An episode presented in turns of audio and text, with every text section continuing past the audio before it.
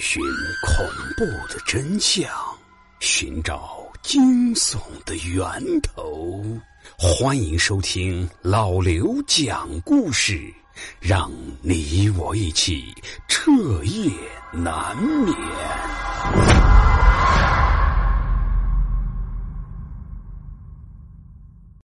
各位听友，我叔叔在年轻的时候跑过一阵运输。开的是一辆十二个轮的重卡，相当气派。虽然这份工作的收入可观，但是危险性也很高。我叔叔就曾经亲眼见过一个疲劳过度的货车司机趴在方向盘上面睡着了，货车一路鸣笛，直接把一辆轿车给顶到了路边的山体上面。我叔叔的货车当时就跟在后面，看见前面出事，就赶紧开始减速。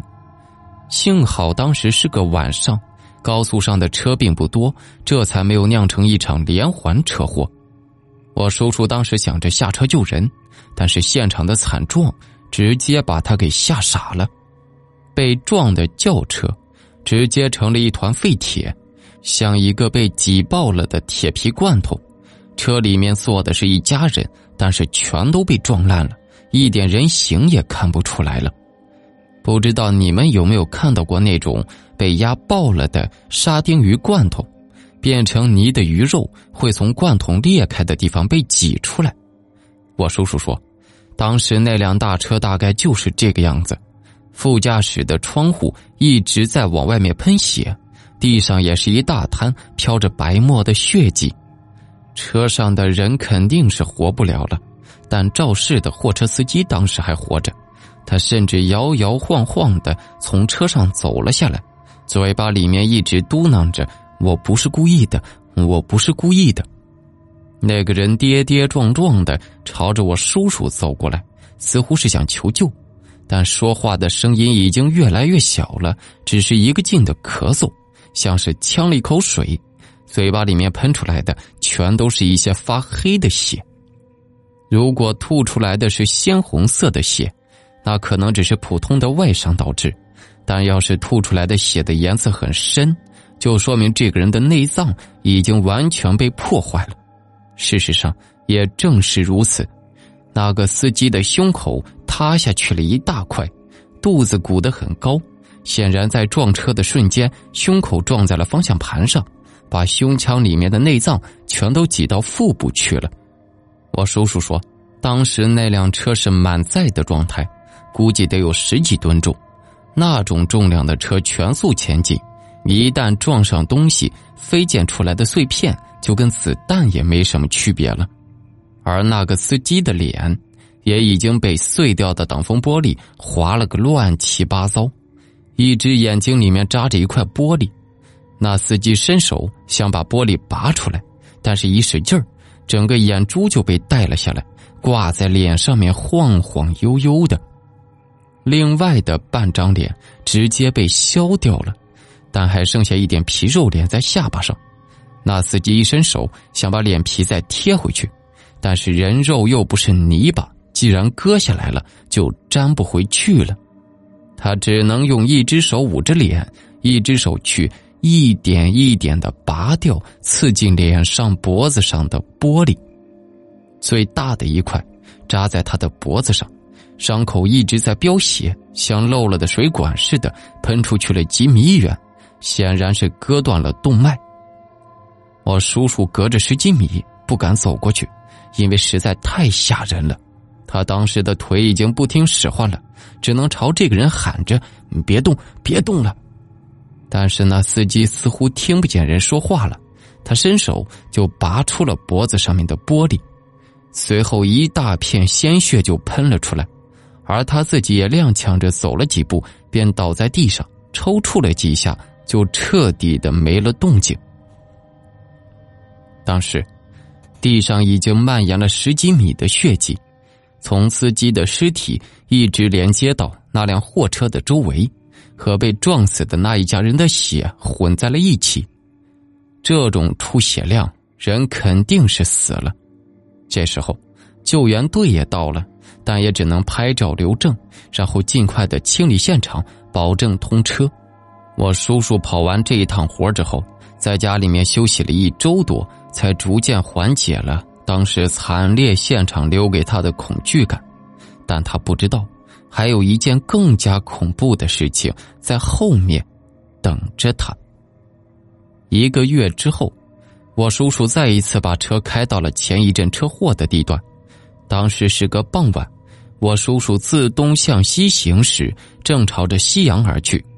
阳光并不刺眼，昏黄的光晕落在远方的大地上，但是眼前的一切已经不可避免的蒙上了一层青灰色。那个路段是山路，一侧是护栏，另一侧是山体，也就是当时卡车把另一辆车撞烂的地方。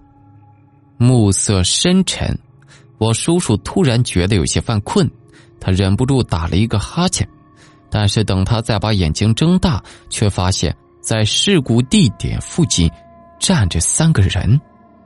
那三个人手拉手排成一排，最边上的男人伸出手，不停的朝着过路的车子招手，似乎是想搭车。但是路过的车子似乎都看不见这三个人。没有一辆车在他们面前减速，我叔叔想起不久之前在这里被撞死的那一家人，忍不住的打了一个冷战。他赶紧把目光移开，重新看向前方。但是那天确实很邪门，我叔叔刚把头转过来，就看见路中间不知道什么时候多了一件黑色的马甲，不过，看样子并不在我叔叔当时所在的车道上。所以他也只是看了一眼，就继续开车。但是接下来，那件马甲竟然像是里面裹了一个人似的，在路面上翻滚起来。而路边的那一家人，也齐刷刷的转过脸来看着我叔叔。由于当时车速很快，我叔叔没来得及打方向，径直的压着地上的马甲开了过去。但是奇怪的是，我叔叔的车子开过去之后，他看向后视镜，却发现地上什么也没有了。与此同时，车子像是压到了什么东西似的，轻微的一颤，但还是引起了我叔叔的注意。随后，他就听见车子左前轮的地方不停的发出吧嗒吧嗒的声音。像是脚步声，又像是车轮上面卷了什么东西，随着货车的行驶，正在不停的拍打着他的车身。我叔叔转头望了一下侧面的后视镜，但发出响声的地方比较靠前，他看不见究竟是什么。不过在后视镜里，他却再一次看见了那一家三口站在路边，阴着脸，远远的望着他。我叔叔被看得有些发毛，他踩了一下油门，加速开过了这段路。可走了大概一公里，他隐约看见前方不远处的路边上又站着三个人。我叔叔之前一直盯着前面，但那三个人就是这么突兀的再次出现在路边。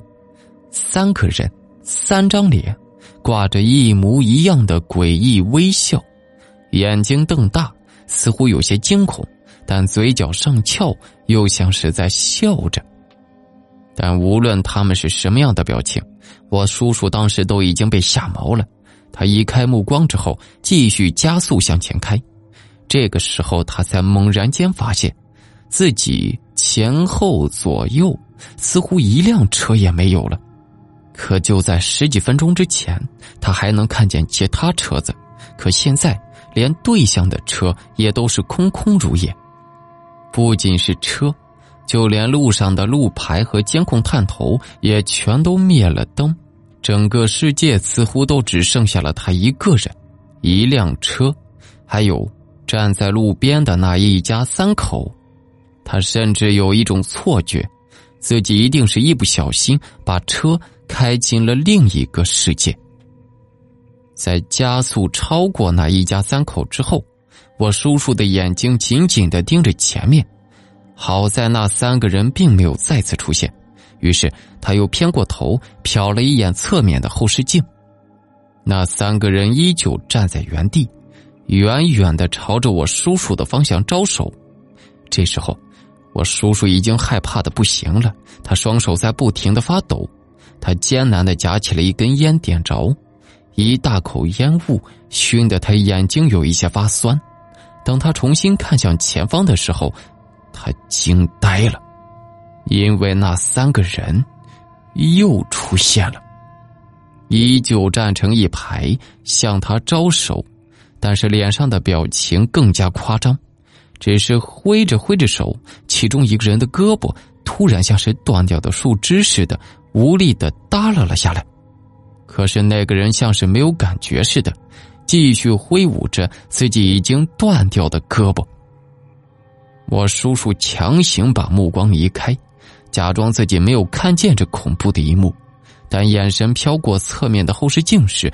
他再一次张大了嘴巴，因为他看见，刚刚已经开过去的地方，路边出现了三个人。那一家三口在车子前面，也在车子后面。我叔叔冷汗直冒，先前他还在强行安慰自己，肯定是自己看错了，可是眼前的一幕不得不让他承认，这三个。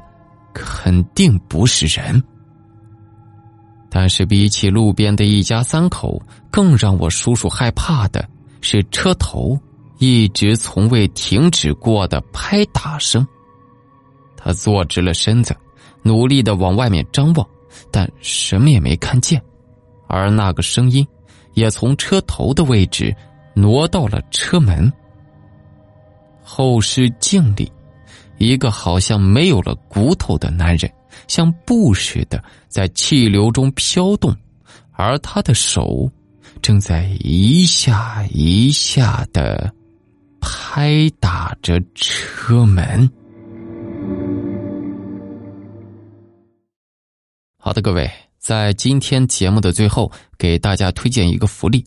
如果有想买鞋子和衣服的，又不想花太多钱的朋友，可以加一下微信幺六六七五三八四八五七，他们家的鞋子质量非常不错，还免邮费，支持货到付款啊！老刘的粉丝还有额外的优惠，微信号是幺六六七五三八四八五七啊！另外，这个还没有去收听我们的全新鬼故事专辑《老刘讲故事之不眠之夜二》的，赶紧在喜马拉雅。订阅和。